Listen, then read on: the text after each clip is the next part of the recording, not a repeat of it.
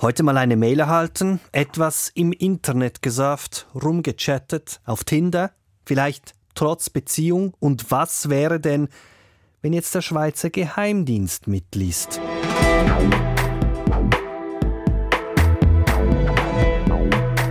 Das ist News Plus und heute geht's um Überwachung oder um die Frage, wird alles, was wir versenden, mitgeschnitten? Mein Name Salvador Atassoy.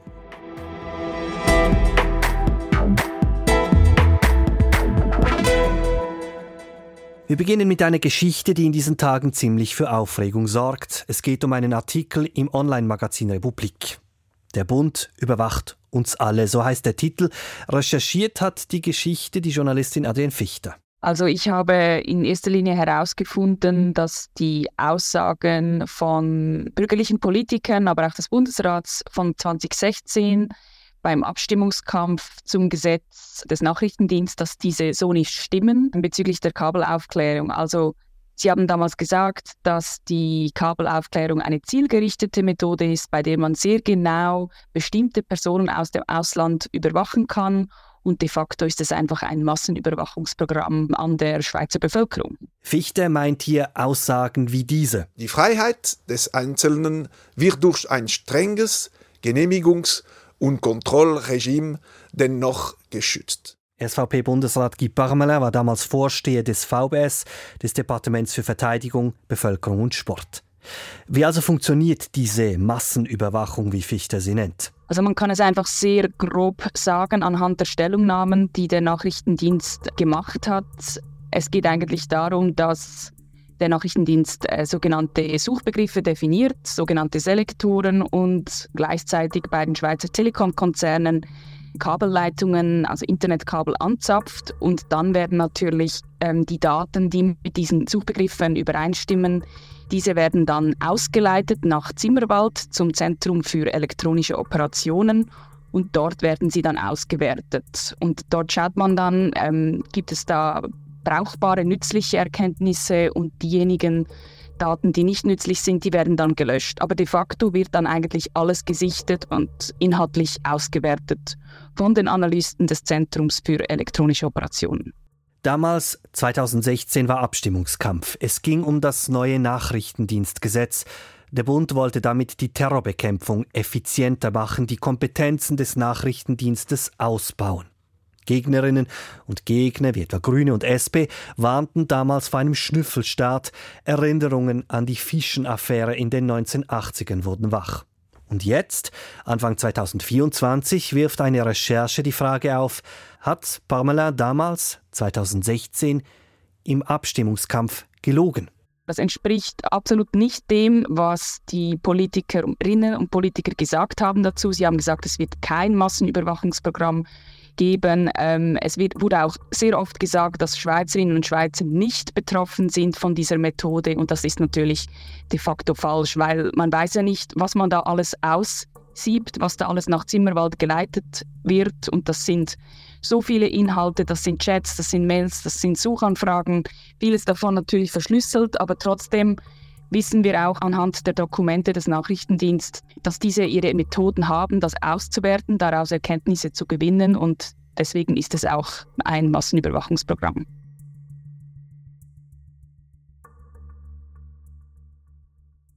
Für viele Expertinnen und Experten kommt die Recherche zur Kabelaufklärung nicht überraschend. Gerade Leute, die viel mit IT und Daten zu tun haben, hatten von Anfang an davor gewarnt, dass das Gesetz unrealistisch sei. Allerdings ist es in der Schweiz so, dass der Nachrichtendienst ja kontrolliert wird von verschiedenen Instrumenten. Eines davon ist die ABND, die unabhängige Aufsicht über die nachrichtendienstlichen Tätigkeiten. SRF Inlandredaktor Tobias Gasser, er ist Spezialist für den Nachrichtendienst des Bundes, hat die ABND mit der Recherche konfrontiert. Also ich habe diese Woche mit der Aufsichtsbehörde über die Schweizer Nachrichtendienste gesprochen, die sogenannte ABND. Sie hat zufälligerweise im Dezember einen Prüfbericht zum Thema Kabelaufklärung veröffentlicht, also genau zu dem Thema, über das die Republik jetzt publiziert hat.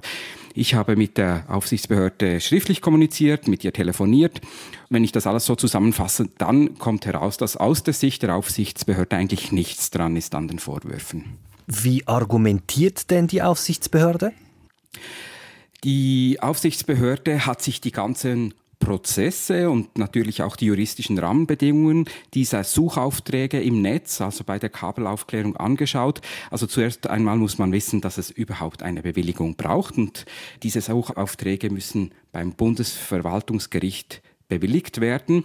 Und dann muss man wissen, dass es eine zweigeteilte organisatorische Struktur gibt bei dieser Kabelaufklärung. Also man hat zum einen der Nachrichtendienst, der Informationen gewinnen will, aber die eigentlichen Signale und Daten, die da erfasst und auch gespeichert und in einer ersten Runde dann auch ausgewertet werden, das passiert bei diesem Zentrum für elektronische Operationen. Das ist ein Dienst bei der Armee und nicht beim Nachrichtendienst. Und dieser Dienst hat sich so aufgestellt und so organisiert, dass zuerst einmal, wenn die Daten erfasst werden, die technisch separiert werden. Zum Beispiel werden uninteressante Daten wie zum Beispiel Fernsehsignale werden automatisch ausgeschieden. Es werden zum Beispiel, wenn es E-Mail gibt mit einer Endung .ch, werden diese ausgeschieden, also technische Maßnahmen. Dann hat sich dieser Dienst auch organisatorisch so aufgestellt, dass nur bestimmte Personen Zugriff haben auf bestimmte Ergebnisse. Und die Aufsichtsbehörde hat genau diese Strukturen und diese Prozesse angeschaut und kommt dann eben am Schluss, zum Schluss, dass da alles rechtlich korrekt abläuft. Ganz ähnlich argumentiert übrigens auch der Nachrichtendienst selbst in seiner Stellungnahme uns gegenüber. Der Nachrichtendienst des Bundes macht keine flächendeckende Überwachung der Bevölkerung und keine Massenüberwachung. Der NDB hat keine Generalvollmacht, sondern verfügt über Instrumente für gezielte Eingriffe bei besonderen Bedrohungslagen. Auf Nachfrage, wie diese Instrumente funktionieren, heißt es, bei der Kabelaufklärung dürfen nur jene Informationen bearbeitet werden, die den vorher definierten und genehmigten Suchbegriffen entsprechen. Angaben über natürliche oder juristische Personen aus der Schweiz sind als Suchbegriffe nicht zulässig. Somit ist auch im Bereich der Kabelaufklärung weder eine Massenüberwachung der Schweizer Bevölkerung noch eine Komplettüberwachung der globalen Kommunikation erlaubt. Zudem sei die Kabelaufklärung ja bewilligungspflichtig durch das Bundesverwaltungsgericht und die Vorsteherin oder den Vorsteher des VBS. Die Informationen werden mittels Kabelaufklärung erst dann herausgepickt, wenn die entsprechende Bewilligung da ist.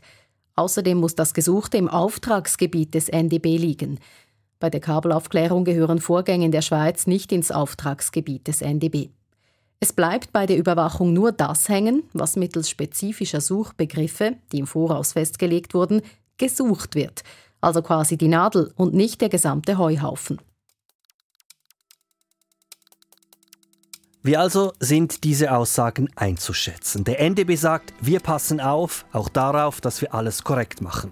Und die Aufsicht sagt, wir passen auf, dass der Nachrichtendienst aufpasst. Eigentlich kommt diese Antwort nicht überraschend. Es gab bislang keine Anzeichen von den diversen Aufsichtsbehörden, dass bei der Kabelaufklärung Probleme auftreten. Es gibt ja verschiedene Aufsichtsbehörden rund um die Nachrichtendienste. Es gibt politisch die Geschäftsprüfungsdelegation des Parlaments.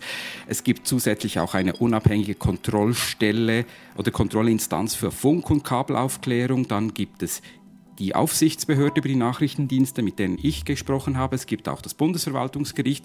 Und da gab es bis jetzt eigentlich keine Signale, dass da grundsätzlich was schief läuft. Was man aber vielleicht auch sehen muss, es gibt wie zwei Perspektiven aufs Thema. Ich sag mal, die Heuhaufen-Perspektive und die Nadel im Heuhaufen-Perspektive.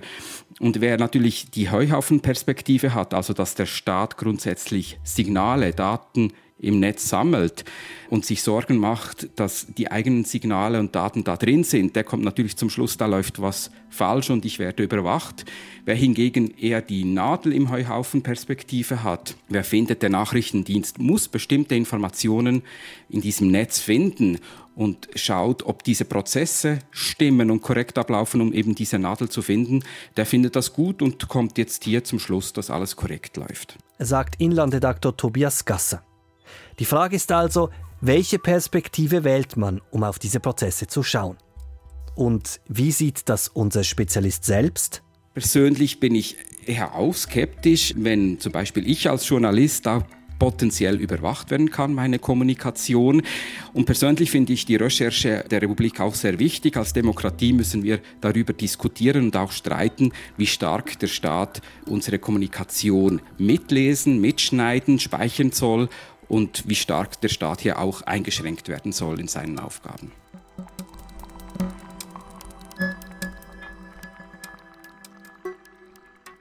Daraus lässt sich folgender Schluss ziehen. Wer gerne mal mailt, chattet oder surft, die normale Userin, der durchschnittliche User, der kann das einigermaßen gelassen sehen. Problematischer wird es dann, wenn man mit sensiblen Daten zu tun hat und auf Vertraulichkeit angewiesen ist. Geschäftsgeheimnisse etwa, Patente, Forschung oder, ein weitreichendes Beispiel, juristisch relevante Daten. Gerade Anwältinnen und Anwälte dürfte diese Recherche also vor schwierige Fragen stellen. Martin Steiger ist ein Spezialist für Recht im digitalen Raum und Mitglied der Digitalen Gesellschaft. Es ist ein Verein, der sich für eine offene digitale Gesellschaft einsetzt, folglich auch gegen Überwachung wird. Darum führt die Digitale Gesellschaft derzeit vor dem Bundesverwaltungsgericht ein Beschwerdeverfahren gegen den Nachrichtendienst. Rechtsanwalt Steiger sagt, mit dem neuen Nachrichtendienstgesetz gab es einen Paradigmenwechsel. Wir haben in der Schweiz eine mächtige Geheimpolizei geschaffen mit sehr weitgehenden Kompetenzen. Und das führt für mich als Anwalt, aber auch für Anwaltskolleginnen und Anwaltskollegen halt zum Problem des Vertrauens. Unsere Tätigkeit, die Daten über unsere Mandantinnen und Mandanten sind ja durch das Berufsgeheimnis, durch das Anwaltsgeheimnis geschützt. Und da kommt halt sehr häufig jetzt die Frage, ja Herr Steiger, wie sieht das aus? Wir haben Massenüberwachung, der Geheimdienst kann zuhören. Und das untergräbt natürlich in einem erheblichen Ausmaß das Vertrauen in den Anwalt, in die Anwältin und überhaupt in den Rechtsstaat. Das bedeutet, im digitalen Raum, streng genommen, gibt es Ihrer Ansicht nach also kein Anwaltsgeheimnis mehr. Das Anwaltsgeheimnis gilt nicht mehr von Anfang an. Man sagte dann, ja, das wird nachträglich aussortiert. Aber um das aussortieren zu können, muss ja die Armee, der Geheimdienste, die hier beteiligt sind, die müssen ja wissen, dass es ein Mandatsverhältnis gibt. Und eigentlich ist schon der Umstand, dass es ein Mandatsverhältnis gibt, geschützt. Man kann auch als Anwalt, als Anwältin nicht selbst intervenieren. Das Ganze erfolgt hinter verschlossenen Türen. Man hat bislang kein wirksames Auskunftsrecht. Die Aufsicht, ja, die scheint auch vor allem zuzuschauen. Alles ist geheim. Das ist wirklich sehr unbefriedigend. Und ja, im Ergebnis wird das Anwaltsgeheimnis erheblich erheblich ausgehöhlt. Das bedeutet für Sie, was machen Sie jetzt? Sie treffen sich mit Ihren Mandanten nur noch persönlich, keine digitale Kommunikation mehr. Das ist sehr unterschiedlich. Im Alltag können wir natürlich nicht auf die digitale Kommunikation verzichten und der Schutzbedarf ist nicht überall gleich groß. Wir haben aber tatsächlich Fälle, wir haben tatsächlich Mandantinnen und Mandanten mit einem erhöhten Schutzbedarf und dort betreiben wir zum Teil einen erheblichen Aufwand, um möglichst wenig digital zu kommunizieren. Denn man kann zwar die Inhalte der Kommunikation verschlüsseln, auch wohl wirksam, wobei es immer die Frage, wie viel Aufwand der Gegner betreibt, aber eben schon der Umstand der Kommunikation, dass der bekannt wird, kann ein Problem sein. Das praktische Problem ist halt, die Kommunikation wird ineffizient, es wird aufwendig. Das heißt, das kann man als Anwalt, als Anwältin wirklich nur in wenigen ganz besonderen Fällen so halten. Anwälte, Journalistinnen, Menschen also, die mit vertraulichen Daten zu tun haben, für sie ist die Entwicklung beim Nachrichtendienst beunruhigend.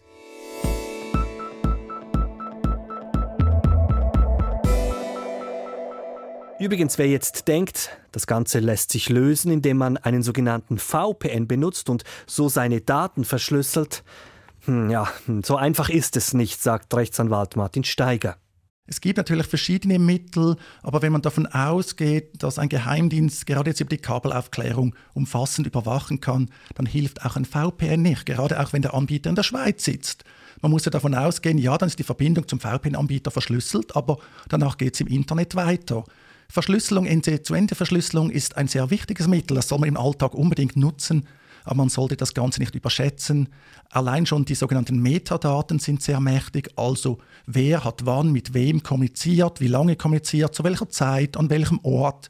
Da kann man schon sehr viele Schlüsse daraus ableiten, ohne dass der Inhalt der Kommunikation äh, bekannt ist. Die Diskussion geht weiter. Das VBS plant nämlich eine neue Revision des Nachrichtendienstgesetzes. Was drinsteht, ist Stand heute allerdings nicht bekannt, aber wenn immer ihr diesen Entwurf seht, wisst ihr jetzt, wenn das Wort Kabelaufklärung auftaucht, dann müsst ihr genau hinschauen, wer was, wo, wie lange speichert.